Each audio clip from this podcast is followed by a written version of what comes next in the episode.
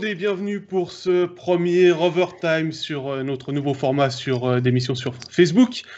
Euh, on est parti pour environ une heure de discussion. On va revenir bien évidemment sur l'actualité des clubs romans et on aura en deuxième partie une discussion concernant la Suisse M20. Et comme vous voyez, pour cette prolongation, on est quatre.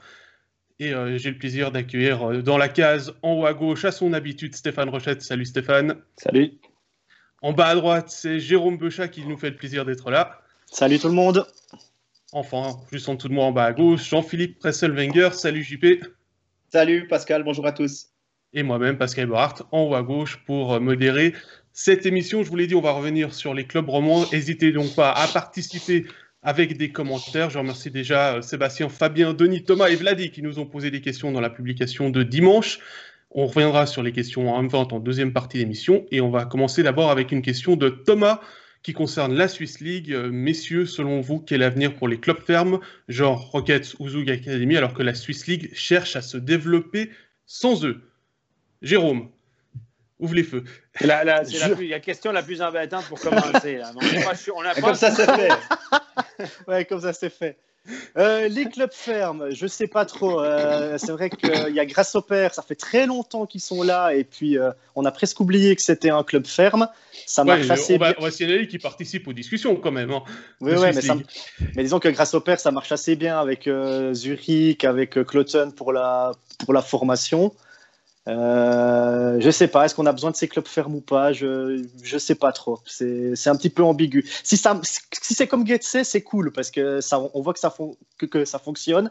Après à Biasca, c'est un petit peu plus compliqué. On a vu l'année passée qu'il y avait énormément de joueurs et puis euh, pour le développement, je sais pas si c'est euh, une très bonne chose. JP. alors, il y a une chose qui vient tout de suite euh, à l'esprit, c'est le fait que quand vous accueillez euh, les Ticino Rockets ou FOZ Academy, là, euh, c'est souvent le record négatif de la saison. Euh, c'est toujours compliqué. En plus, ils, font, ils ont de la peine à faire des résultats. Et puis, euh, Getseka Lions, comme l'a très bien dit Jérôme, c'est une équipe qui est là depuis 30 ans, qui a même qui participe au, qui a participé aux playoffs. Et puis, la chose maintenant qu'il faut garder en tête, c'est qu'il y, y, a des équipes des vraies équipes de, de, ville ou de, ouais, de ville, Bâle par exemple, ou Martigny, qui eux attendent plus qu'une chose, c'est de pouvoir intégrer cette Swiss League. Et ça, c'est des équipes qui ont un public, qui ont une histoire. Et euh, je pense que, en tout cas, ce qui est, ce qui est prévu dans le, la création de cette nouvelle SA euh, en Swiss League, eh bien, c'est que euh, l'idée, c'est qu'on intègre les Gitseka Lions, ce qui a été fait, et puis que ces deux-là soient remplacés par deux qui montent de, de League, potentiellement Bâle et Martigny. Imaginez des, des, derbies entre Bâle et Ajoie ou bien entre, entre Sierre et Martigny. Ça, ça va amener clairement plus de public et plus d'intérêt médiatique aussi euh, sur une Swiss League qui, qui essaye de s'émanciper un peu. Donc, je peux comprendre qu'on privilégie Martigny et Bâle aux deux clubs fermes. Steph, euh, pas, tu t'es pas encore exprimé là-dessus? Non, mais je, suis tout à fait d'accord avec ce que Jean-Philippe vient de dire. Écoute, moi, je comprends la réaction de la, Swiss League, qui, j'espère, va revenir avec, va changer de nom, parce que la Swiss League, c'est tellement euh, bizarre, ça, c'est une parenthèse, mais elle, est. elle cherche son identité. Et puis, c'est vrai que pour le côté business de la chose, c'est Farm Team. Euh, euh, c'est affreux. Quoi. Je, je, comprends que ces clubs-là ne veulent plus des équipes fantômes ou des équipes formées de juniors qui, n'attirent personne. Ça, je le comprends. Et comme il a dit, il y a deux, deux, trois marchés qui seraient prêts à intégrer cette Swiss League, qui ont une identité. Et je pense que pour le modèle d'affaires de la Swiss League, pour l'attractivité de la Swiss League, ce serait intéressant. Comme il vient de l'expliquer, moi, je me dis, par contre, pour la formation, je pense que ce qui se passe à Zug Academy est assez intéressant. Ce qui se passe à Gatesy depuis des années est assez intéressant, même si Gatesy a un statut particulier, comme vous venez de le mentionner. Euh, ce qui se passe au Ticino Rockets reste à prouver. Il n'y a pas beaucoup de gars qui sont passés par là qui ont vraiment steppé up en haut. Alors, il faudra trouver une solution quand même, parce que y a, si on s'en va vers une ligue avec plus d'étrangers, euh, ben, il y aura moins de jeunes en National League. Euh, il y a des joueurs qui vont redescendre en Swiss League. Ce sera une ligue plus compétitive. C'est quoi l'avenir des jeunes? Quel est le rôle de la Swiss League dans la formation, c'est pas clair non plus, parce qu'en Swiss League, on veut gagner des matchs, euh, on a une identité régionale, on va jouer avec des vétérans, on va jouer avec des gars pour gagner le prochain match.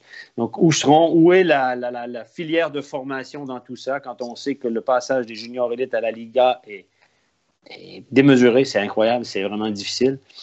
Où est la filière de formation? Est-ce qu'on sera obligé d'envoyer encore une fois ou encore plus de nos jeunes à l'étranger, en Suède, pense à Sandro Schmidt, je pense à Timothée Chalat, je pense à quelques-uns, je pense à, à qui ont passé par là, ou au Canada, aux nombreux gars qui ont passé au Canada pour revenir directement en National League.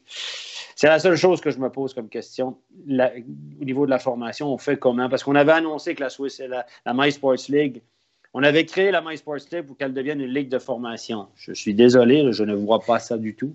On l'a vu, on l'a montré en studio euh, avec Jean-Philippe euh, dans le temps des fêtes. Il y a très, très peu de joueurs qui passent par cette, par cette MySports League et pour faire le saut en haut. Ce n'est pas une ligue de formation, en tout cas pour l'instant.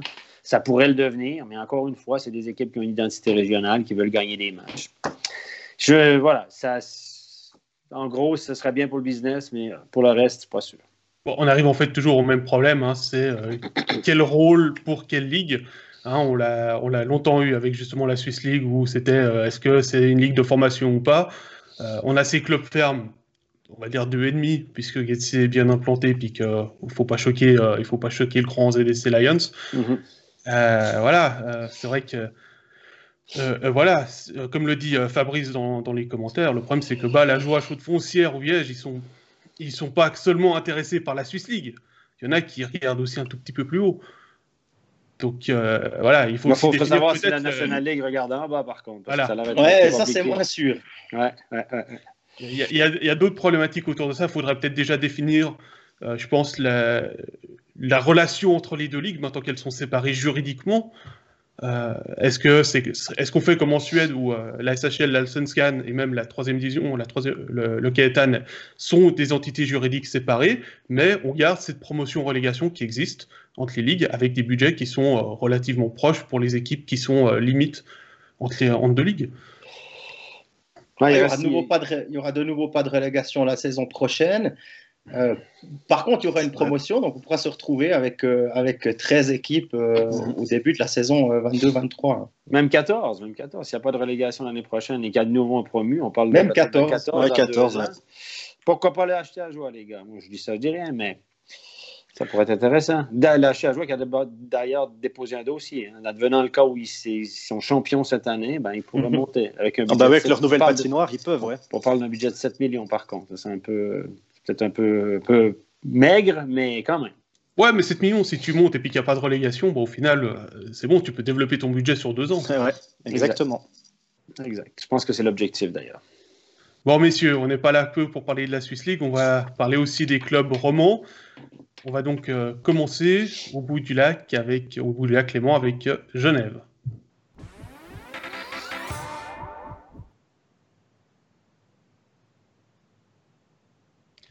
Et donc, euh, Genève qui s'est imposé 6 à 0 à Rappersville euh, samedi. C'est la deuxième fois en deux matchs que les Genevois n'encaissent pas de but contre, euh, contre les Lakers. Il y a eu un départ un peu lent, on va dire, 1-0 hein. après 20 minutes de jeu. Puis à partir de la mi-match, on a eu Genève qui a déroulé. Alors, Stéphane, toi, tu as plus suivi ce match-là puisque tu étais en studio que, mes deux camarades en dessous.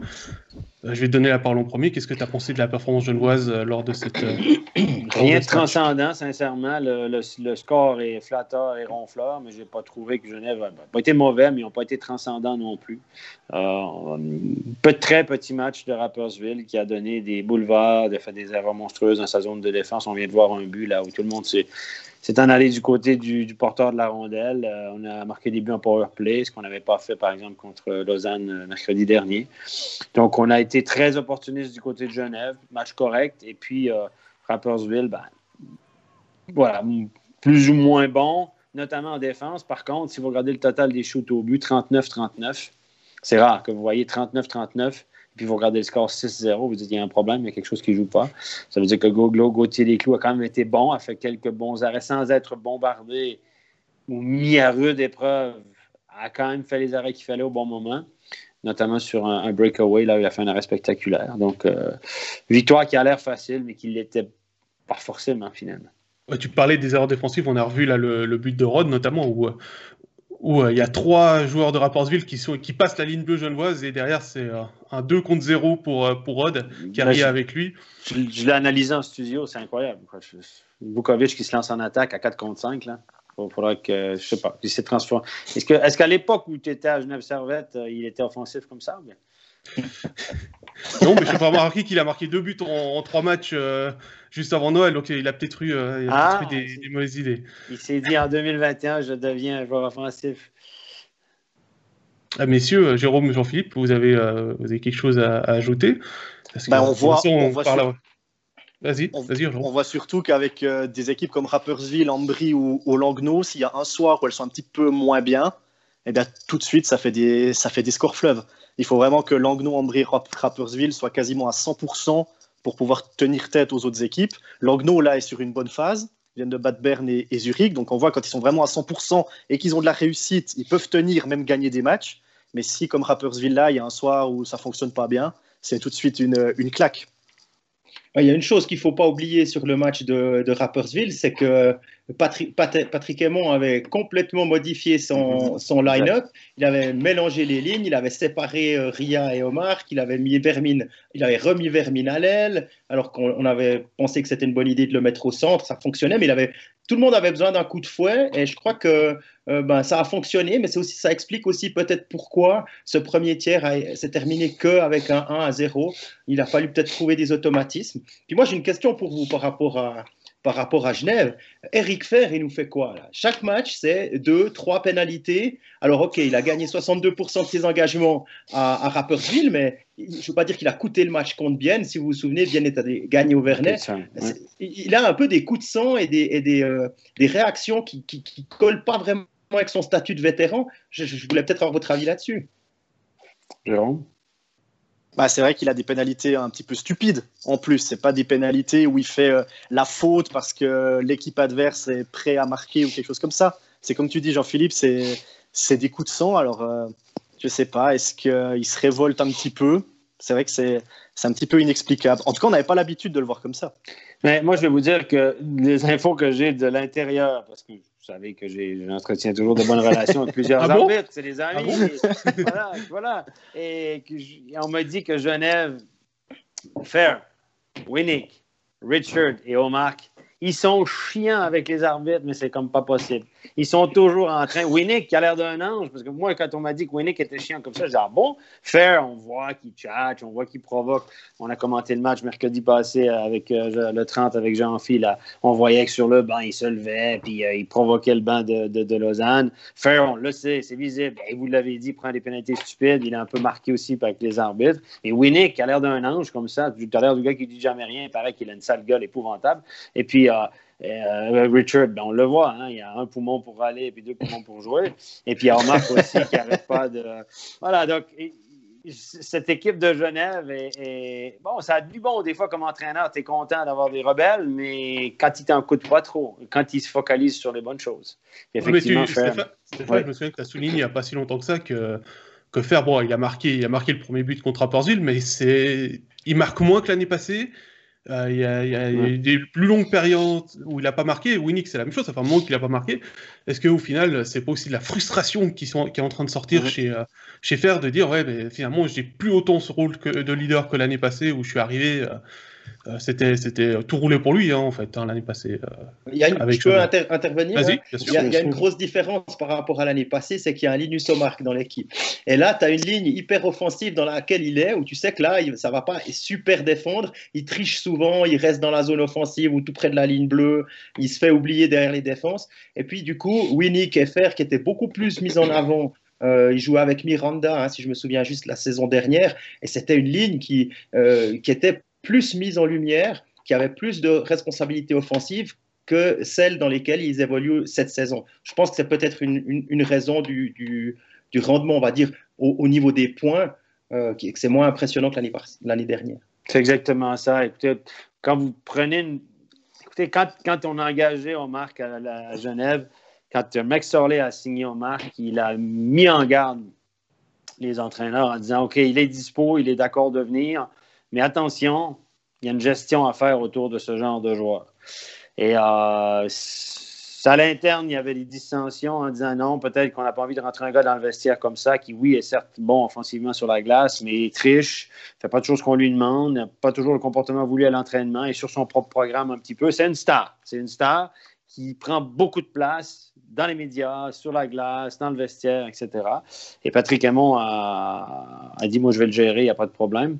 Et euh, je pense que ça se passe assez bien, mais comme, comme tu l'as dit, Jean-Philippe, ça, il prend énormément de place. On remarque que ça dérange. Effectivement, la, hiérarchie qui est installée l'année passée est complètement perturbée par ce gars-là qui est arrivé. Euh, le fait que Aria revienne aussi. Euh, et ça fait qu'il n'a pas. Tu sais, quand tu es le premier bloc ou tu es le bloc offensif, ben, quand tu as un engagement en zone d'attaque alors que l'autre équipe est fatiguée, ben, euh, l'année passée, c'était Fair et Winnick qui embarquaient. Ben, cette année, c'est la ligne de marque. Donc, c'est C'est un exemple qui fait que c'est tous ces petits détails-là qui font qu'à la fin, ben, le joueur a un rôle différent, comme il vient d'expliquer.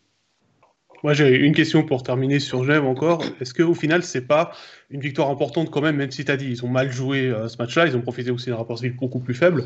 Euh, mais après les deux défaites avant Noël et avant euh, entre Noël et Nouvel An, entre Bienne et Lausanne, finalement, est-ce que c'est pas important de gagner 6 à 0 contre Rapportsville alors que le prochain match demain, c'est nouveau contre Lausanne? Bah, Quand tu gagnes 6-0, en plus à l'extérieur, avec un blanchissage après deux défaites de suite, en plus en jouant pas incroyable, comme l'a dit Stéphane, je pense que c'est que du positif. Hein. Un match référence. Il y en a qui appellent ça un, un match référence. Je ne serais pas allé jusque-là, Stéphane. Non, mais pour le moral, ça fait, ça fait du bien. Et tu joues pas incroyable, tu gagnes 6-0, en plus à l'extérieur. En plus, en ayant remanié toutes les lignes offensives et t'en passes 6. Donc, euh, c'est pas si mal, hein. Ah, c'est. voilà, tu, tu, le prends, tu termines le match, tu as 3 points, on rentre à la maison, tout va bien. Puis, quelque chose à ajouter? Non, je crois que c'est on a fait on a fait le tour. Et puis euh, on se réjouit de, de retrouver euh, Genève contre Lausanne pour la, la revanche du 30. Et, eh ben, puisque on a, et puis comme on n'a pas de questions dans les commentaires sur, euh, sur Genève, je vous propose qu'on continue notre tour de Romandie, direction Le On parle désormais de Bienne. Bienne qui euh, n'a pas marqué de but euh, samedi contre Zoug. Alors, c'est pas, pas une honte hein, de ne pas marquer contre Zoug. Ça a été un match extrêmement serré. C'est peut-être, euh, finalement, je n'ai pas envie de dire une défaite référence hein, pour faire un clin d'œil à tout à l'heure à Stéphane. Mais, voilà, c'est c'est pas une bonne défaite non plus. C'est jamais une bonne défaite de, perdre, mais on peut perdre 2 à 0 contre Zoug, messieurs. Bah, c'est un de ces matchs à 50-50, et puis Zoug a réussi à, à marquer, ils mettent le deuxième dans le, dans le but vide, et puis, euh, puis euh, c'est Genoni en face qui fait de nouveau euh, quelques arrêts très importants. Et puis, et puis voilà, quoi. Comme, comme tu l'as dit, Pascal, il n'y a pas à rougir de cette défaite pour bien. Non, puis comme tu le dis, c'est dans la cage vide le deuxième. Hein. moi, ce que je remarque dans ce match-là, j'avais un petit œil dessus, c'est qu'on a un Joren Van Potelberger qui a fait un super match quand même contre Zoug c'est un des cadres de la Ligue, c'est le leader. Euh, on a vu qu'il n'était pas toujours, euh, pas toujours à 100% le, gardien qu'on attend de lui. Là, ça fait quelques matchs où, euh, où Bien peut vraiment compter sur, sur son dernier rempart. JP. Ouais, c'est juste, c'est juste. Alors, je sais que là, c'était quoi, 96,55% sur ce match-là. C'était 97 sur le match d'avant. moi, je me pose une question. Est-ce que c'est une coïncidence, vous allez me dire, mais il y a un, vieux monsieur, euh, euh Beat Forster, qui est de retour dans l'alignement après avoir dû patienter. Euh. je me demande si ça stabilise pas un petit peu euh, la défense. Il arrive aussi un petit peu à cornaquer les plus jeunes ou les moins expérimentés. Puis du coup, on arrive à éviter les grosses situations qui laissaient un peu le gardien, je ne vais pas dire abandonné, mais il ne peut pas tout prendre sur ses épaules, euh, Van Pottelberg. Ce n'est pas encore Reto Berra. Si vous filez 50, 50 tirs par jour, par, par, match à Van Pottelberg, bah, ça ne va pas bien aller pour vous, sauf si vous avez une offensive qui marque 7 fois. Mais voilà, quoi. Ça, je, me demande si Forster, la, rentrée de Forster n'a pas euh, stabilisé un peu la défense et puis du coup aidé le gardien à réaliser des bonnes, euh, des bonnes performances. Moi, je pense que tu as raison, Jean-Philippe. Le retour de Forster a fait du bien. Mais ce qui fait aussi du bien à Bienne, c'est que Stampfli et puis Sartori, ils ont pris un petit peu plus de bouteilles maintenant à Bienne, parce qu'il y a aussi Kreis qui est, blessé. Donc, ils ont un petit peu plus de, temps de jeu. Stampfli, bah, c'est sa première saison en, en, National League. Il a marqué d'ailleurs un but euh, il y a deux ou trois matchs. Contre Zurich. Il marque le, Zurich. 1 mhm. contre Zurich. But important. J'ai l'impression que lui, ben, il a pris de la bouteille maintenant et puis surtout de la, de la confiance. Sartori, qui était souvent septième défenseur en début de saison, avec la blessure de Kreis, il a beaucoup plus de minutes de jeu. Donc il est en train de se faire vraiment au système de, de Leuenberger. Donc je pense que c'est aussi un, un tout. Il ne faut pas oublier qu'il y a beaucoup de blessés euh, à Bienne qui tournent quand même beaucoup mieux ces temps, même avec ses blessés. On le voit au classement, hein, Bienne est huitième, ils sont à à 3 points du cinquième, si je ne fais pas erreur. Donc euh, ça va mieux malgré les blessés. Fabrice nous pose une question. Euh, Jérôme, on en a parlé euh, tout à l'heure en antenne. Euh, Bien joue à nouveau avec ses jeunes joueurs. Est-ce que le Yonberger s'est fait taper sur les doigts? Stéphane, on t'a pas encore entendu sur Bien. Euh, toutes les réponses mentionnées sont bonnes. euh, est-ce qu'il joue de nouveau ben, s'est fait taper sur les doigts Moi, je pense qu'avec le nombre de blessés, il n'a pas trop le choix. Et on a aligné des très, très jeunes. Euh, Garessu, que je connais, là, qui a été au tournoi puis oui, il n'y a pas si longtemps que ça. Et euh, le jeune en défense, le, géant en défense de, de, de, Bon, sont loin, c'est des jeunes qui sont loin d'être prêts, mais on leur donne quand même d'expérience de National League, de la confiance, une lumière au bout du tunnel. Et, euh, au passage, on peut augmenter les frais de formation lorsqu'ils quitteront bien. C'est une petite parenthèse. Et euh, c'est une bonne stratégie, mais Steineger est malin. On, le voit depuis le début, sa gestion de, la gestion de son équipe, son effectif, les transferts qu'il a effectués. On voit que c'est un gars qui a une vision, qui, est malin, qui, qui, de là à dire qu'il influence Léon Berrière, je ne sais pas. S'il avait influencé autant que ça, je pense que Leuenberger n'aurait pas opté pour le style de jeu, le nouveau style de jeu de Bienne. Donc, c'est quand même lui qui a dit Moi, je veux jouer comme je veux, contrairement à ce qu'on avait annoncé. Euh, toujours est-il que Bienne va mieux, effectivement, mais ça ne pouvait pas être pire qu'en début de saison, hein, parce qu'en début de saison, ça allait vraiment mal. On s'entend là-dessus. Et là, je pense que les choses vont rentrer dans l'ordre, effectivement. Mais concernant les jeunes, moi, je pense que Leuenberger je ne sais pas s'il s'est fait taper sur les doigts, mais en tout cas, le départ de, de Nussbaumer, il l'aura sur la conscience. Ou pas, parce qu'en tout cas, il, va emporter la responsabilité. Parce qu'on sait très bien que Nussbaumer était heureux à Bienne, content de revenir l'année dernière. D'ailleurs, Bienne a payé pour son équipe au Canada pour le sortir de là. Il y a des dédommagements. Et cette année, il quitte. Euh, on l'avoue, euh, Nussbaumer était malheureux de son sort. C'était évident, il s'en cachait pas. Son body language euh, le traduisait très bien d'ailleurs. En début de saison, il était 13e attaquant au centre du quatrième bloc, alors que sous Tom Minen, on le voyait régulièrement aligné avec de bons joueurs. Donc le jeune, il a dit Moi, j'en ai assez, je pars. Par rapport aux jeunes joueurs, Steph, euh, ouais, ils vont les chercher, mais euh, ils auraient pu. L'autre solution, ça aurait été de demander des licences B à gauche, à droite pour avoir des, joueurs. Finalement, le choix aussi d'aller chercher des jeunes comme Bixel ou, l'autre, je pas jamais le nom, donc je m'excuse. Garessu. Garessu, voilà. Euh, finalement, c'est aussi un choix, au-delà des frais de formation que, que tu as glissé, mais c'est aussi un choix de dire, bon, on fait confiance à nos jeunes, on a confiance dans, dans Bien Spirit et le développement qu'on fait pour, pour lancer ces, ces jeunes-là sur le, sur le terrain de la National League. Sûr, mais, non, mais ça fait partie de la philosophie de Bien et ça, je le salue. Hein. ils le font très bien, et utiliser leurs jeunes, etc. mais il y a aussi la raison financière, comme je l'ai dit, ben, les frais de formation qui seront meilleurs à terme sur certains joueurs et ça ne leur rendra pas forcément service. Et puis quand tu vas chercher des gars en licence B, ça te coûte de l'argent. La licence B te coûte de l'argent et puis le gars, tu dois le dédommager, tu dois le payer par match. Donc, euh, mais l'idée de donner de l'expérience aux jeunes, écoutez, on va être honnête, en Suisse, on a 20 joueurs sur la feuille de match.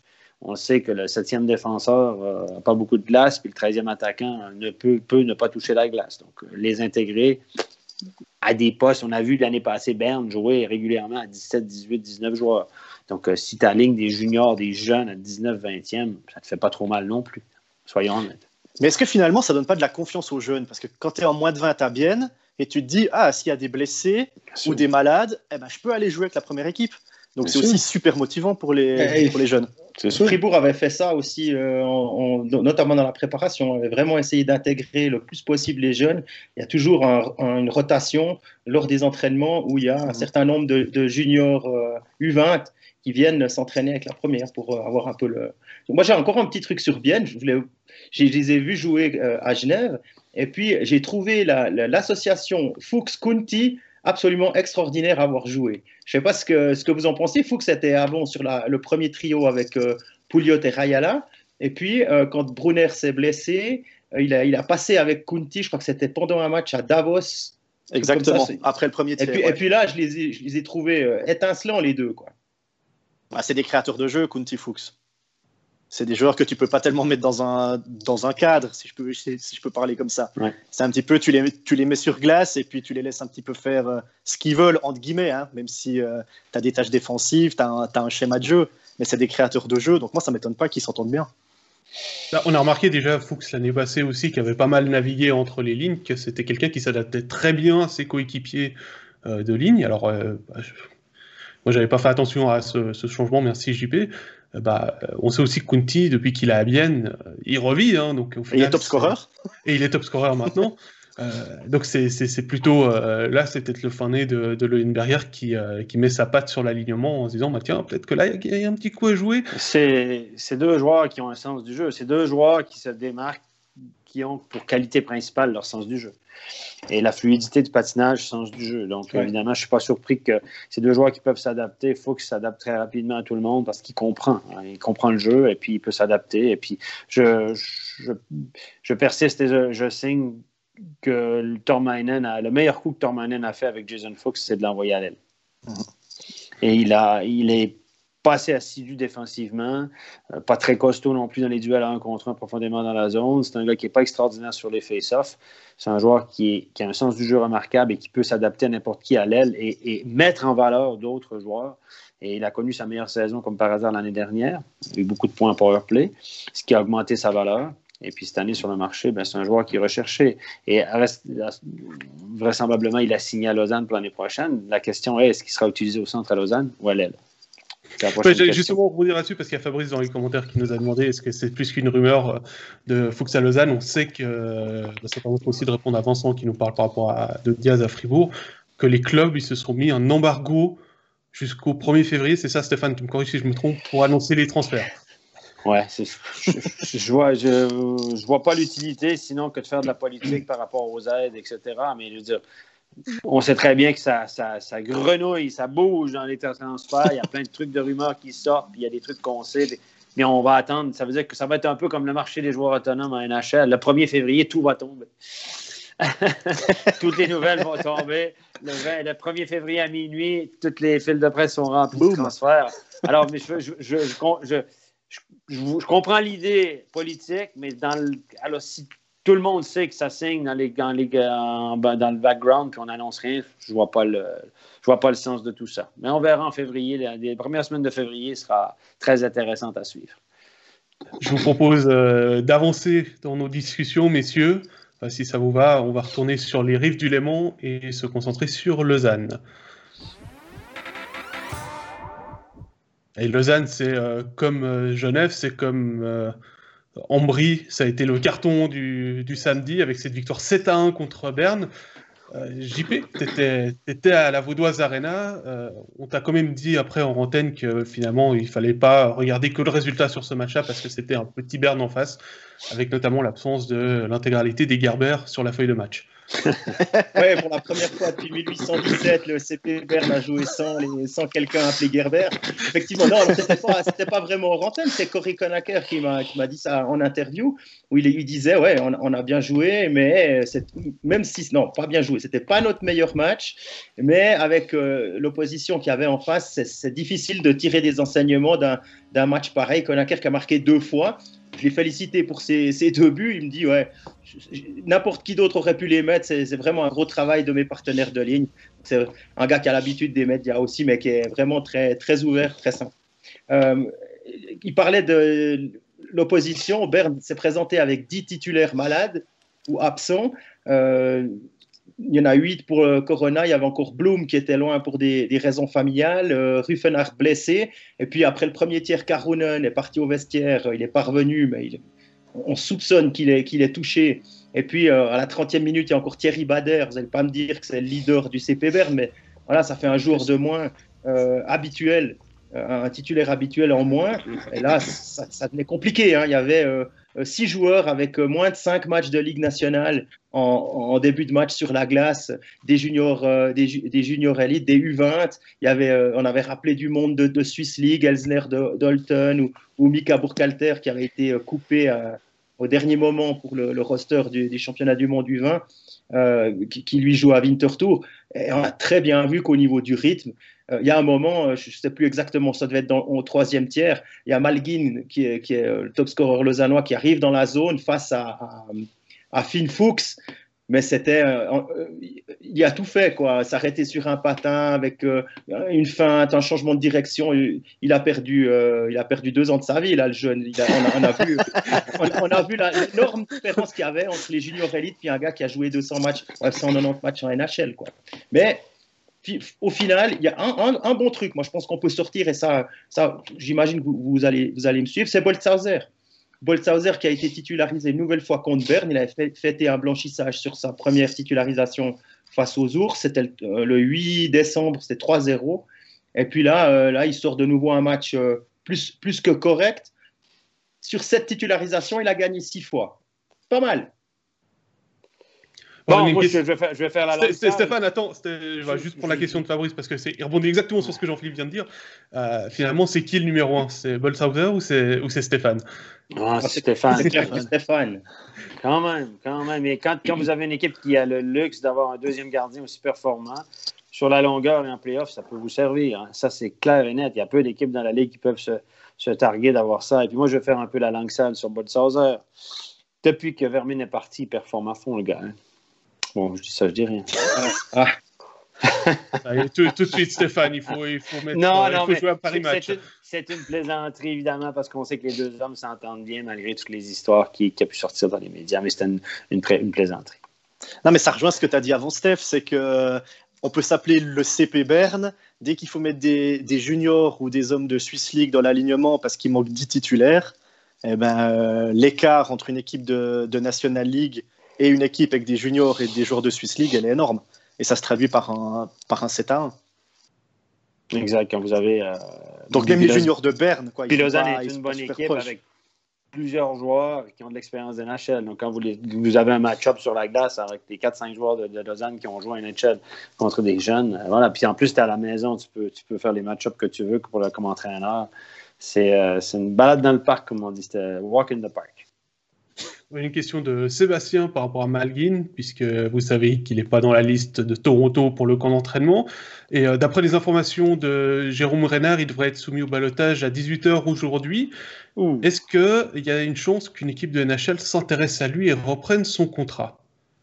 Ben Oui, pourquoi pas bah Parce que quand, quand, on performe comme ça, alors ok, je, je, suis persuadé que les grosses, les grosses écuries de NHL n'ont pas un œil aussi euh, acéré sur le championnat de Suisse que, que certaines autres, mais euh, pourquoi pas une, une, équipe qui se dit, prend pas beaucoup de risques, hein, l'équipe qui prend Malguin, il performe, il est en forme, 23 ans, il a déjà il a déjà l'expérience de, de, la meilleure ligue du monde, pourquoi pas tenter le coup? Il va pas, il va pas flinguer ton salary cap de, de grand chose. Je crois qu'il a 700 quelques mille moi, je ne verrais, pas, je verrais pas pourquoi il se priverait d'un gars comme ça qui peut jouer au, qui joue au centre.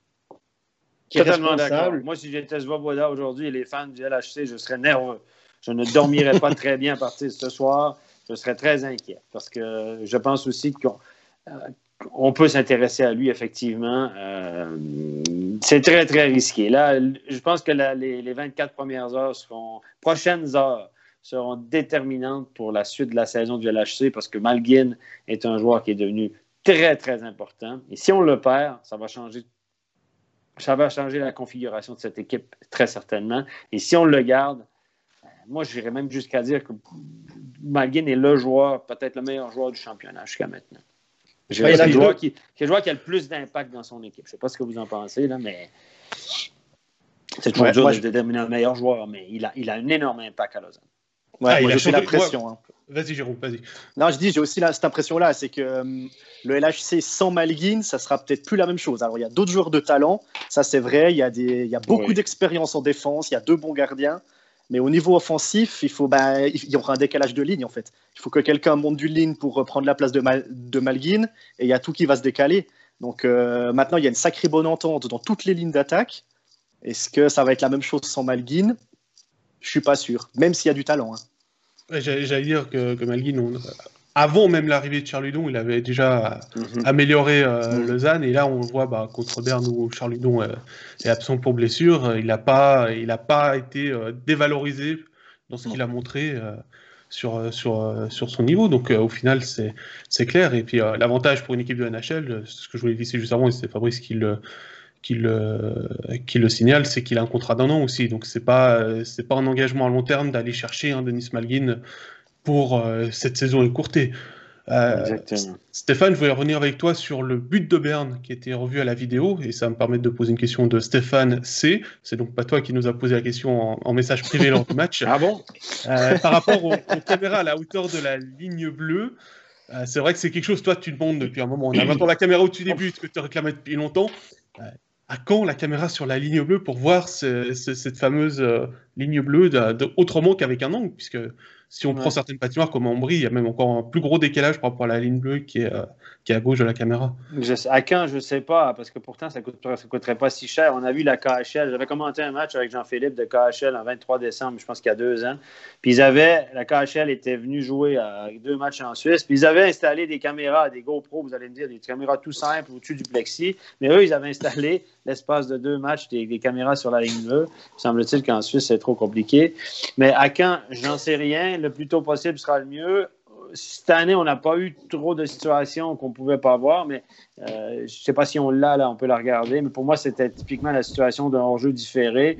Effectivement, ça pouvait être porté à confusion. Vous avez le joueur de Berne qui balance le puck au fond. Au moment où il balance le puck au fond, vous voyez le joueur qui est en haut de votre écran, le joueur de Berne est en position de hors-jeu clairement, alors que le puck est dans les airs, mais on sait qu'il traverse la ligne bleue à ce moment-là. Mais ça devient hors-jeu différé. Euh, et dans la mesure où le joueur qui est en haut de votre écran revient toucher la ligne bleue et que tous les joueurs de Berne sont à un moment précis, une fraction de seconde, tous en zone neutre ou en pied sur la ligne bleue, ça annule ce hors-jeu. Donc, c'est classique, une situation classique de hors-jeu différé. C'est vrai que nous, on nous l'avait montré sur le plateau rapidement après le deuxième tiers. On s'était dit, oui, il y a hors-jeu, mais on n'avait pas vu l'entier du truc avec le hors-jeu différé. Donc, c'était une bonne décision des officiels, hors-jeu différé, qui doit être annulé au moment où le joueur touche la ligne bleue. Et on rappelle, la ligne bleue, c'est que pour le puck où elle fait partie de la zone d'où vient le puck. Hein, le patin, il suffit de toucher la ligne bleue, puis on est euh, hors de la zone défensive. Exactement. Il y a autre chose à dire sur, euh, sur Lausanne, messieurs, Jérôme, JP, je ne sais pas. Moi, moi j'aime bien la défensive de Lausanne. On a, pas, on a parlé des gardiens, on a parlé de l'attaque, mais en défense, c'est du solide, les garçons de Lausanne. On avait parlé en début de saison quand on avait fait les, les pronostics, vous vous souvenez? On s'était dit, on s'était mhm. mis à mettre les joueurs de, de, de, Lausanne, les défenseurs de Lausanne sur une feuille. On s'est dit, quand même solide. Hein? Il, y a du, il, y a du gabarit, euh, il y a un équilibre gauche-droite. On ne on connaissait même pas encore trop Barberio, qui, qui, qui, est vraiment impressionnant, qui joue beaucoup de minutes. Euh, Marty, on s'était dit, ah, Marty, c'est quand même pas le transfert du siècle, mais Marty fait une bonne saison. Euh, Kruger aussi. Il, joue physique. Kruger, pour ce qu'il peut, peut utiliser, il a quand même l'expérience, peut jouer la carte physique, peut bloquer des tirs, peut jouer à 4 contre 5. La défensive de Lausanne est-elle la meilleure de la ligue, les gars? Ouais, c'est pas impossible, hein. c'est pas impossible. Maintenant, il faudra voir euh, sur la longueur. On commence à avoir un bon, un bon trend. On a deux bons gardiens derrière, mais il y a aussi une chose qui joue en, leur faveur, c'est qu'ils sont absolument jamais absents. On a joué à Lausanne avec les sept mêmes défenseurs euh, tout au long de la saison. Et euh, maintenant, ce sera intéressant de voir avec les, les, matchs tous les deux jours ou tous les trois jours. Hein, c'est, je crois, je ne sais plus combien c'était, mais c'était 15 matchs en 36 jours ou quelque chose comme ça. Euh, voir si tout à coup on s'use pas un petit peu. Alors on sait bien que euh, quand on joue 82 matchs en NHL, euh, on joue aussi à 6 défenseurs et puis, et puis ça fonctionne aussi. Donc la plupart ils auront l'habitude. Et puis on sait aussi que mentalement c'est plus facile. On préfère jouer que s'entraîner souvent quand on est un joueur de hockey professionnel. Donc il y a aussi ce côté adrénaline, plaisir, etc. qui peut aider. Dans le, dans, le, comportement défensif, il y a un truc moi qui m'avait qui m'avait pas choqué, mais qui m'avait interloqué. On a deux, on présentait Barberio comme un, comme un défenseur offensif qui était euh, à la pointe du power play, qui allait euh, mettre des points. Alors il met ses points, même s'il a qu'un but pour le moment. Et on ne fait pas la paire avec Kruger, on ne fait pas la paire avec Marty, on fait la paire avec Genadzi, qui est aussi un défenseur qui aime beaucoup euh, soutenir l'attaque. Stéphane, toi, ça ne t'a pas, ça pas allumé une petite lumière? Pas vraiment, non. C'est, non, non, non, non, c'est pas tant que ça. Euh, non, je trouve que l'équilibre est assez, assez intéressant. Ça m'a pas choqué, ça m'a pas trop interloqué. Je pense que Genazi peut, peut, jouer défensivement. Barberio a la carte physique que Genazi n'a pas forcément. Donc, euh, non, moi, je, trouve qu'il y en a un des deux qui peut jouer à droite plus facilement, de gaucher. Il y a aussi ça. Je n'ai jamais vu Frick du côté droit, sauf erreur.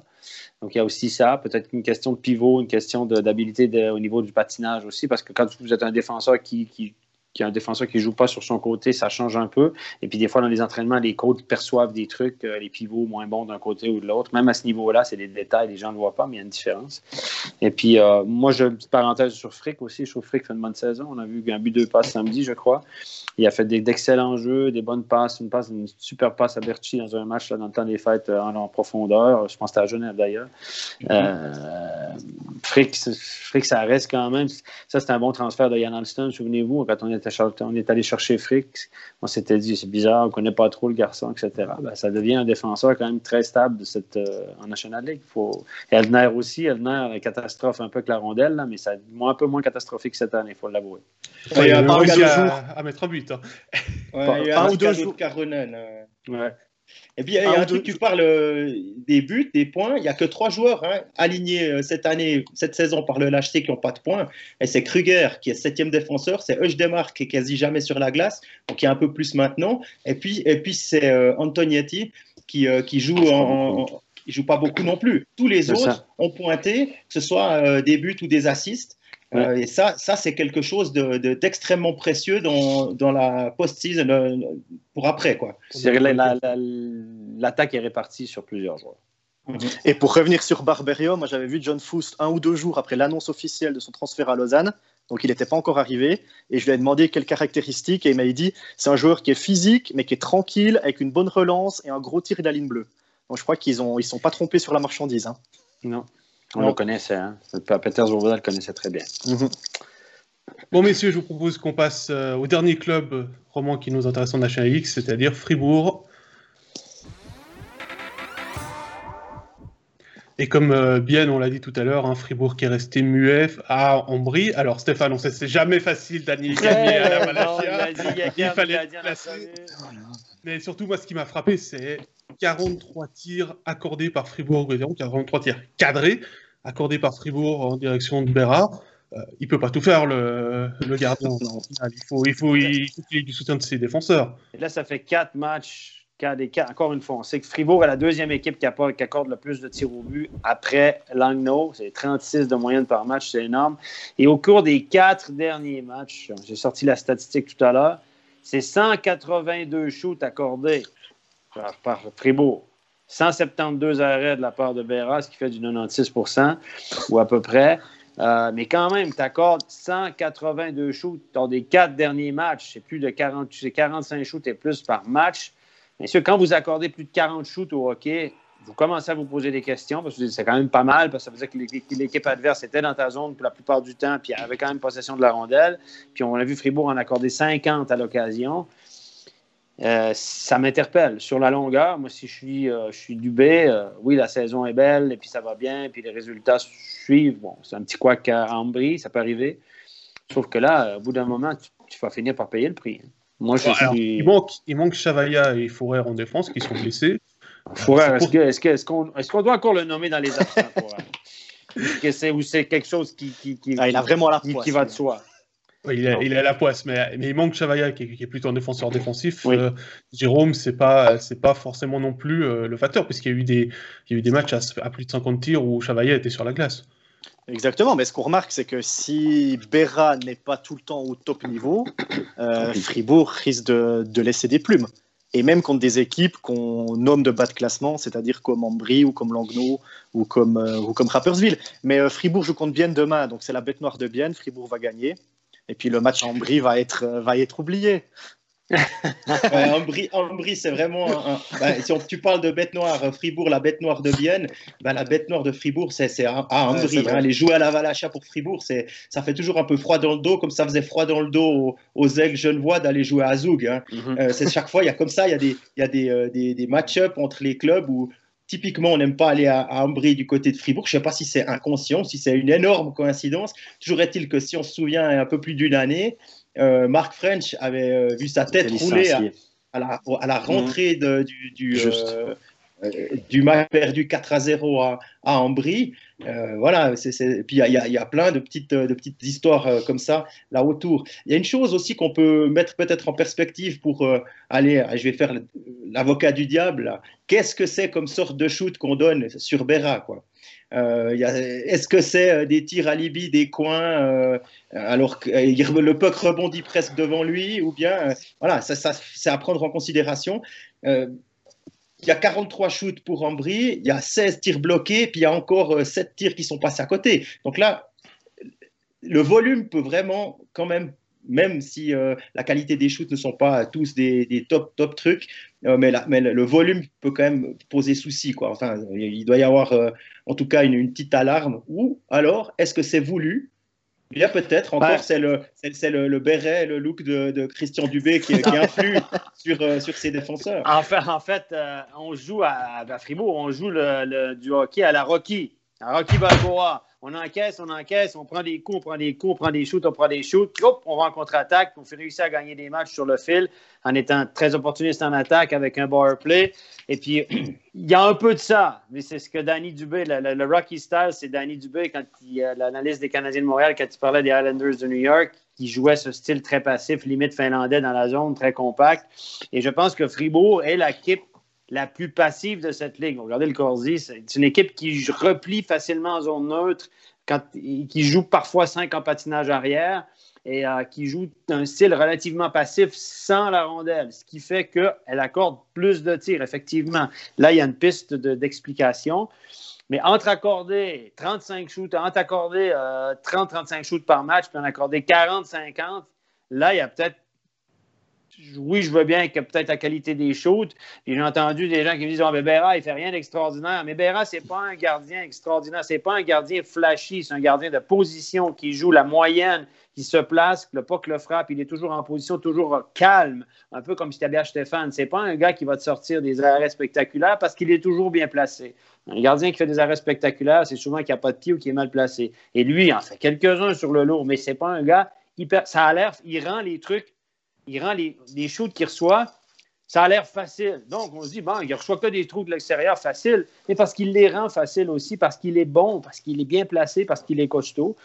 Et moi, je persiste à croire que moi, je suis coach, puis je regarde la fin du match, puis je me dis, attends, on accorde 45-50 shoots par match, je me pose quand même des questions. Avec tout, tout ce que je vous ai dit avant, je me pose quand même des questions, parce que sur la longueur, au bout d'un moment, euh, oui, Béra, il fait partie du système défensif. Ça, c'est un argument que j'entends aussi. Ben forcément, on sait vous allez me dire, on sait qu'on a un bon gardien, on les laisse shooter. Non, mais ça ne va pas comme ça non plus. Donc, sur la longueur, ça va être dur à tenir. Et on a vu que Fribourg, quand il joue contre les meilleures équipes de la Ligue, ils n'ont pas encore joué contre Zug, ils ont joué une fois contre Zurich, une fois en Coupe de Suisse, ils ont perdu les deux fois en passant. Mais quand ils jouent contre les équipes qui vont un peu plus vite en attaque, un peu plus percutants, on l'a vu contre Lausanne, ben, les, pieds, les, petites papates des défenseurs, ça devient plus compliqué. Et puis ça vient vite. On est facilement débordé contre les équipes qui vont un peu plus vite en attaque. Et ça, c'est la preuve, elle est là. Vous regardez les résultats. Pour, revenir sur ce que tu disais sur Béra, on a vu quand même que sur le 5 à 0, euh, il fait pas le déplacement. Je pense qu'il en avait marre de prendre un tir. Et puis, euh, et puis, il, a laissé, il a laissé la cache vide à Eichler. Non, mais ça, le body language, est-ce qu'on peut parler aussi du body language de Berra? Je l'adore. Je me souviens de lui de l'année du local, j'arbitrais, puis j'avais dit c'est le meilleur joueur. Il est bon, ce Berra. Il est bon, je l'aime.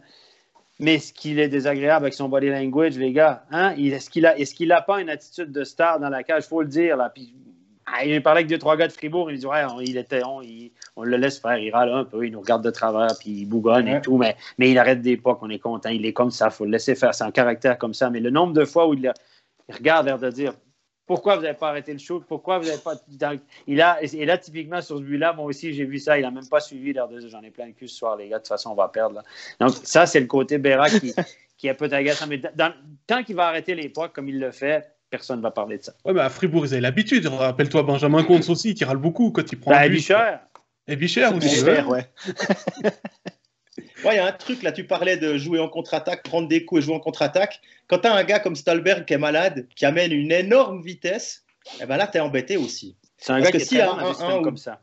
Voilà, 1-1 ou 2-1, il fait son travail défensif. Et puis que lui, quand il part, je crois qu'il n'y en a pas beaucoup dans la ligue qui, le suivent. Hein. S'il a un mètre d'avance, il finit avec deux mètres d'avance, puis il marque souvent. On avait chronométré en euh, studio il y a deux ans. Quand il jouait à Zouk la première année, on l'avait chronométré. Il avait coupé un, un puck dans le slot, dans sa zone, arrêté. Puis en 4, c'était contre Fribourg d'ailleurs. En 4 secondes, point 2, il était rendu de l'autre côté, puis le puck était dans la cage. Il l'avait transporté. Je me souviens de ça, on l'avait fait en studio parce qu'on avait le chrono en écran. Puis c'est vrai que c'est un gars qui est très, très explosif, qui est à son avantage. Et, moi, je dis, je tire mon chapeau à, Christian Dubé parce que Christian Dubé, peut-être qu'il a trouvé un style qui convient bien à cette équipe. Tu parles de Stahlberg. C'est un style qui convient très bien à cette équipe. Et, tout le monde, on, sort assez, jusqu'à maintenant, on sort le meilleur. Regardez, euh, Kylian Motet connaît une super saison. Il faut le dire, 12 buts, un des meilleurs buteurs de la Ligue. Il a plus de buts qu'Hoffman, il a plus de buts que plein de buteurs dans cette Ligue. Il connaît une super saison. Starlberg joue bien. Il a quasiment le euh, total que l'année passée aussi. Hein. il connaît. Il est en Peut-être qu'il va marquer 25 buts, notre Kylian National. Honnêtement, là, c'est une super saison. Il faut le mentionner. Gunderson est extraordinaire à, défenseur. Il vaut, je pense qu'il est meilleur que Tom Ernest cette année, à mon sens. Hein. Il y a plus d'impact dans le jeu qu'un Tom Ernest. Et Dieu sait que la comparaison est difficile à tenir. Et Christian Dubé a tiré jusqu'à maintenant de façon globale. Oui, on peut parler du match contre Ambry, euh, mais ils n'ont pas fait de faux pas, à part contre Happy et Ambry, comme des équipes qui sont en bas d'eux au classement général. Et je pense que le mois de, janvier sera déterminant sur la saison de, euh, de Fribourg, qui vont affronter en back-to-back Zug, qui vont affronter, je pense, trois fois Genève, deux fois Lausanne. Donc, ils ont un mois de janvier test avec des équipes dans le haut du classement comme eux. Et euh, ça, sera, ça sera déterminant. La performance, les résultats de Fribourg contre ces équipes vont déterminer s'ils vont vraiment rester dans de tableau et connaître la saison extraordinaire qu'ils sont en train de faire, ou si tout à coup, là, les choses vont aller vers le bas. Et euh, c'est un mois vraiment test pour eux. Moi, j'ai une question par rapport à Fribourg. Quand tu dis que le style de jeu de Fribourg, c'est d'encaisser des coups, et puis ensuite, eux, ils vont en contre-attaque pour marquer des buts, est-ce que du coup, on ne devrait pas laisser le puck à Fribourg? En disant bah non je sais jouer pas. le même jeu qu'eux le même jeu ou tu dis bah alors venez et puis c'est nous qui allons jouer en contre. Ou est-ce que ou est-ce que ça se fait pas du tout et puis tu as une équipe qui a le puck et puis tu as envie as envie de jouer et puis tu as envie d'aller euh, tirer sur Écoutez, alors Stéphane par oui ou non s'il te plaît parce qu'il faut qu'on parle encore des, des euh, je ferais pas ça moi je changerais pas l'ADN de mon équipe pour jouer comme ça contre Fribourg ok super on va passer euh, à la Suisse M20 parce qu'il nous reste moins de 10 minutes euh, ce serait bien quand même qu'on prenne le temps de revenir sur le parcours de la Suisse. Euh, on rappelle, 4 défaites, 5 buts marqués, 20 encaissés. Euh, moi, surtout, ce qui m'a marqué, c'est 25 fois 2 minutes. C'est beaucoup trop, cette indiscipline des Suisses. Est-ce qu'on peut parler de la ligne d'arbitrage aussi, les gars? Sérieusement. Non, non, Steph, parce que tu vas, tu vas télé. C'est une, farce monumentale. Je il n'y avait que des arbitres canadiens à cause du COVID cette année. Et moi, je peux vous dire, je suis junior majeur. Mon fils joue là-dedans, je suis junior canadien. Et la ligne d'arbitrage des, des, joueurs, c'est tous les arbitres qui arbitrent dans le junior au Canada. Et la ligne d'arbitrage qu'ils ont tenue là, là c'est une véritable farce par rapport à ce qu'ils font en championnat, parce qu'ils laissent beaucoup aller en championnat. Et là, on leur a dit, je pense que Danny Coleman est arrivé, il a dit, les gars, faites comme moi. Si vous laissez tout aller en championnat, sifflez tout au niveau international et vous aurez une grande carrière. Et c'est exactement ce qu'on a vu. Et puis voilà.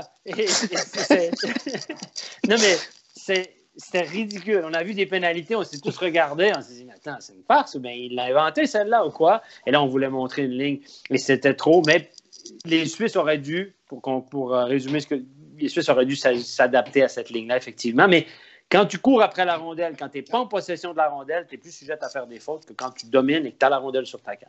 Ouais, et puis quand tu. Et puis, et puis quand tu. aussi, ils ont pris beaucoup de pénalités.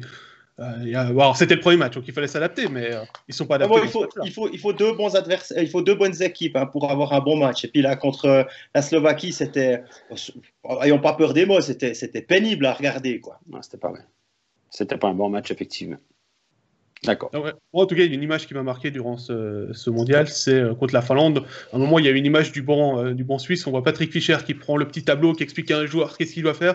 Puis à côté, on a Marco euh, Bayer, le coach, qui a les mains dans les poches, qui regarde l'écran géant, l'air de se dire qu'est-ce que je fous là? Ah, c'est ce que j'ai envie de dire. Le, body language de, Marco Bayer derrière le banc a été, a été sujet à, à, pas mal de questions. Et puis ça, à chaque match. Pas seulement son implication, parce que là, il y, en a d'autres qui fonctionnent comme ça.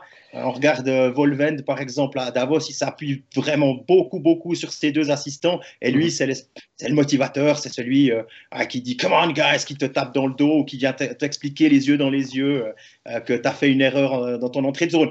OK, ça c'est possible, mais quand on le voit euh, sourire et puis euh, hausser les épaules quand on prend finalement le but contre, le, contre la Slovaquie, il y, a vraiment des moments où tu te dis non mais on attend un tout petit peu plus de, tenue. On doit l'apprendre, ça fait partie du boulot de coach. Tu, montres que tu es là et il y a une prestance qui manque absolument. Et puis euh, voilà, après, il n'y a, pas de relégation, il ne risquait pas grand-chose. On, manque les, on manque les quarts de finale de, de beaucoup. Par contre, le truc de, dans la communication, quand Marco Bayer parle, parlait de médailles, même si ce n'était pas forcément pour cette année, je trouve que c'était un petit peu maladroit aussi. Voilà. Est-ce qu'il y a une erreur de casting? Est-ce que c'est c'est juste parce qu'on connaît les bonnes personnes? Hein? On sait que, ma foi, ça, dans tous les métiers, c'est comme ça. Il faut, il faut, être, faut avoir un bon réseau pour avoir une bonne place. Voilà, on va lui donner la chance. L'année prochaine, il y a de nouveau un, un championnat du monde et puis euh, il sera de nouveau là. Donc là, ce sera, il aura peut-être autre chose à sa disposition. Il faut dire que la, volée 2001, c'est pas la meilleure du hockey suisse. Non, c'est pas la meilleure, mais ouais, c'est pas la meilleure, mais tu perds que 1-0 contre les Slovaques. Je veux dire, ce match, il aurait très bien pu tourner pour 1-0 pour la, pour la Suisse mais c'est surtout le match contre les Allemands, parce que quand tu perds contre la Finlande 4-1 puis 10-0 contre le Canada, ça c'est de toute façon des points qu'on n'avait pas compté dans l'objectif dans mm. suisse. Par contre, quand tu as un dernier match contre l'Allemagne et puis que tu perds 4-0 après deux tiers et déjà 2-0 après 10 minutes, que tu as marqué un seul but jusque-là puis que ton buteur tu le mets sur numéraire, il y a quand même des choses qui sont un petit peu bizarres. En plus, il change quasiment toutes ses lignes défensives pour le match contre l'Allemagne, juste parce que tu as perdu 10-0 contre le Canada alors que les paires défensives, ça faisait trois matchs qu'elles jouaient comme ça. Je sais pas, moi je trouve qu'il y a, il y a plein de petites choses mis bout à bout qui, qui ont fait que contre l'Allemagne, c'était, c'était pas génial. Quoi. Puis la gestion du gardien. le troisième, Oui, et, et, puis le gardien, il met Faton pour les deux premiers matchs, ce qui est, le, ce qui est logique contre la Slovaquie et la Finlande. Tu reposes ton numéro 1 contre le Canada, tu mets, tu mets Patnaud, mais il met quand même Faton comme, comme gardien numéro 2. Et puis pour le dernier match contre l'Allemagne, il remet Faton numéro 1, ce qui est, ce qui est logique. Et puis là, on met le gardien numéro 3 comme remplaçant, qui est Nauer, pour peut-être lui dire bon, ben, on t'a pas pris à Edmonton pour rien, donc joue quand même. Mais du coup, à 2-0 après 10 minutes pour l'Allemagne, il aurait pu sortir Faton et mettre Patnaud, comme euh, Bien l'a fait à Genève quand ils ont sorti Pope, quand ils perdaient 2-0 mm Vernet. Et Pope, c'était pas du tout de sa faute, mais t'envoies un signal à l'équipe. Tu sors Pope, tu mets Van Pottelberg, ben là, après 10 minutes, tu sors Faton, tu mets Patnaud, et puis t'envoies un message. Mais là, tu peux pas faire jouer Nauer. Donc euh, c'est vraiment bizarre. moi j'ai le sentiment qu'il a sacrifié entre guillemets quelques, quelques joueurs, Patnaud contre le Canada, où euh, il peut pas mettre Faton parce que sinon euh, il est grillé le gamin. Jobin, Stéphane, tu l'as suffisamment dit, hein, il le met seulement dans le troisième tiers en première ligne contre l'Allemagne, alors que c'est peut-être le meilleur, de, le meilleur buteur de la génération. Voilà quoi. Et Griknak, dans toutes les situations, à 4 et compagnie, euh, le gamin, il a plus euh, aucune énergie pour, euh, pour amener le puck en zone offensive quand il faut. Il a joué 9 minutes en première période, 8 minutes 45. c'est Sérieusement, oui, j'en ai beaucoup, mais à un moment donné, tu, tu, pourquoi, pourquoi Knack à 4 contre 5 Je ne comprends pas. Je n'arrive pas. Si tu veux qu'il te génère de l'attaque, et c'est ça qui nous manquait, laisse-lui les, les, jambes pour pouvoir le faire éventuellement. Donc, mm. effectivement, il y a pas mal de trucs. Là, on fait les gérants d'estrade un peu, etc. Mais il y a quand même des C'est le but de l'émission, Steph. Ouais, je sais, mais je, sur le coaching, euh, voilà, c'est toujours facile après coup de dire on aurait dû, on aurait dû, c'est ce que je me dis. Mais effectivement, il y a des trucs à dire. Ce que vous avez dit, c'est très pertinent. Et le body language, la communication aussi là, euh, qu'il y a eu autour de cette équipe-là. Je pense que Bayer, il n'y avait aucune idée où il mettait les pieds. Sincèrement, je pense qu'il ne s'est pas rendu compte du niveau, à quel point le niveau international U20 est, est, hmm. bon et qu'il y a des équipes qui sont au-dessus du lot. Il y a 4-5 équipes qui sont au-dessus de tout le monde.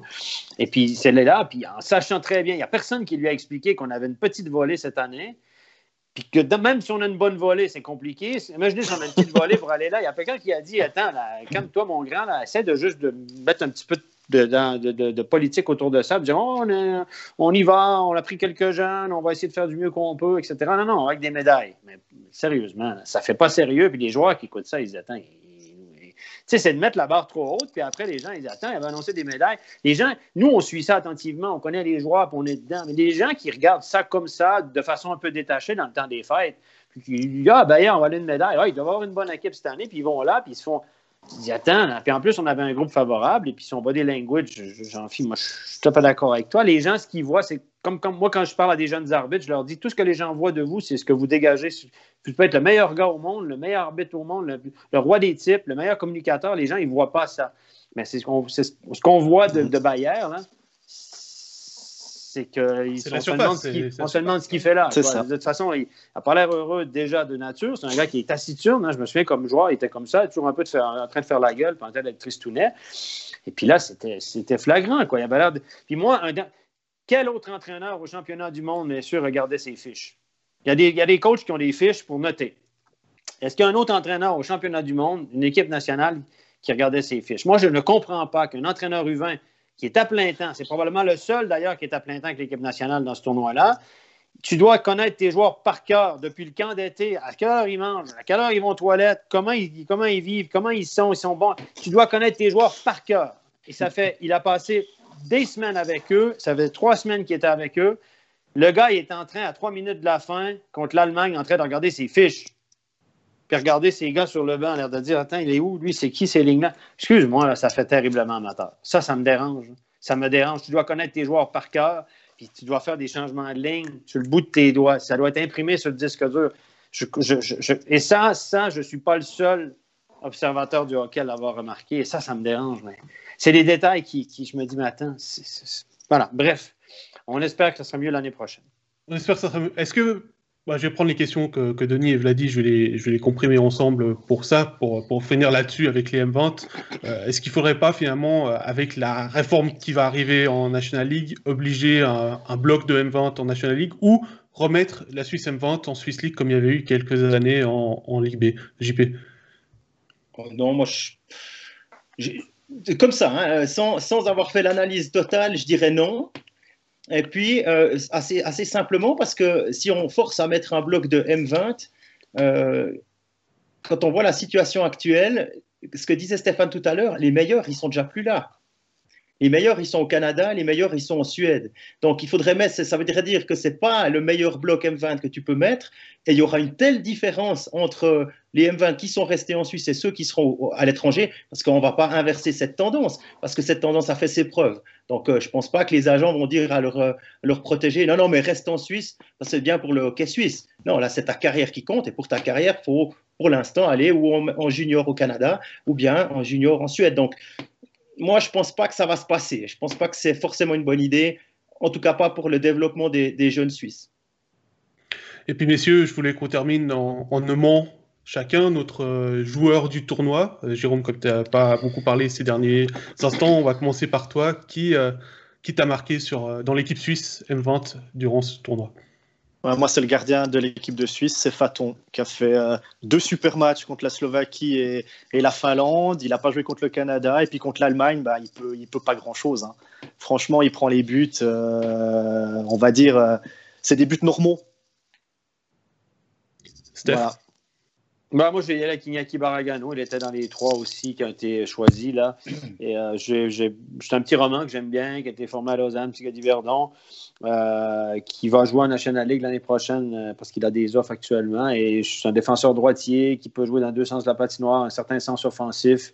A appris à jouer physique en Western Hockey League, un petit peu plus physique qu'il l'était parce que c'est pas un gars naturellement très, très, très physique, mais il l'a appris un petit peu.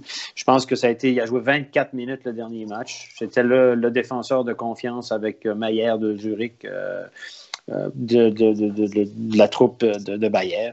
Et je pense qu'il a disputé un bon tournoi dans la mesure où l'équipe n'était pas très bonne pendant perdu. Il a quand même bien performé et je suis très confiant pour la suite de sa carrière. JP moi, même s'il n'a pas, euh, il pas été forcément euh, très fort devant le but, mais c'est pas forcément sa, qualité première. Moi, j'ai bien aimé Simon Knack, hein, sortie de zone, amener le puck, power forward. Est, on l'utilise comme ça, euh, c'est vraiment un gars. C'est un 2002, hein, il sera encore là l'année prochaine, mm. mais il a besoin d'un gars qui la met au fond, d'un sniper à côté de lui ou au, ou au centre, plutôt à l'autre aile. Euh, moi, j'ai bien aimé ce qu'il a amené là. On voit avec Davos qu'il a connu euh, une adaptation euh, pas hyper rapide avec les, adultes. il peut encore être éligible pour la draft l'année prochaine. On verra s'il arrive à passer un palier. Il pourrait être très intéressant à voir l'année prochaine. Ah, pour ma part, je vais y aller avec Attilio Biasca, le premier buteur de la Suisse. On va le rappeler, c'est le deuxième plus jeune joueur de l'équipe nationale M20 cette année, après Canonica. Euh, C'était pas à lui de montrer la voie dans ce tournoi, d'aller marquer le premier but, mais il l'a fait. Il a, moi, j'ai pas compris son absence, euh, comme tu as dit, Jérôme, tout à l'heure contre l'Allemagne. Pourquoi est-ce qu'il était surnuméraire? Je pense que quand as un joueur qui a encore deux championnats du monde devant lui, puisqu'il est de 2003, euh, ça aurait été une bonne expérience de jouer un match aussi décisif contre l'Allemagne et pour prendre, pour prendre cette expérience. Et puis j'ai aussi envie de mettre une petite mention honorable à Noah Patnaud, parce que contre le Canada, j'ai trouvé qu'il a fait un bon match, malgré les débuts encaissés, qu'il n'a pas eu de chance, mais il a fait des très bons arrêts. Il a franchement gardé la Suisse pendant près de 40 minutes dans le match. Voilà, messieurs, merci beaucoup. Alors Stéphane, demain, studio avec euh, David. Ouais. Jérôme, tu seras sur le match studio, bien de Fribourg, justement, aux commentaires. Et euh, Jean-Philippe, tu l'as dit, tu seras sur le derby lémanique entre Genève et Lausanne. On vous des, prédictions, des prédictions, les gars, pour demain Allez, allez, mouillez-vous. Bien de Fribourg. Ben, bah, écoute, selon les statistiques, victoire de Fribourg. Hein. C'est la bête noire de Bienne, ça ne veut pas changer. J'en fais. JPP. Ah, nous, on a euh, Bienne à, JVP, puis nous, on a JPP chez nous. Hein. Ah, moi, je verrais bien. Je rêve d'un derby, euh, on va dire flamboyant, feu d'artifice, euh, plus de 5 buts et demi. il dit pas pour qui, par contre. bon, moi, je dis bien en prolongation. Voilà, c'est noté, on regardera ça demain. Et puis moi, j'espère aussi euh, deux, très beaux matchs sur ces, sur ces clubs parce que ça, va, ça sera une belle soirée de hockey sur glace. Et puis surtout, on oh espère qu'on continue avec six affiches. Merci, messieurs. Et excellente fin euh, d'après-midi à tous. Euh, la rediffusion dans quelques instants sur euh, Facebook. Et puis lundi prochain, le deuxième épisode d'Overtime. Bye bye. Ciao. Bye bye.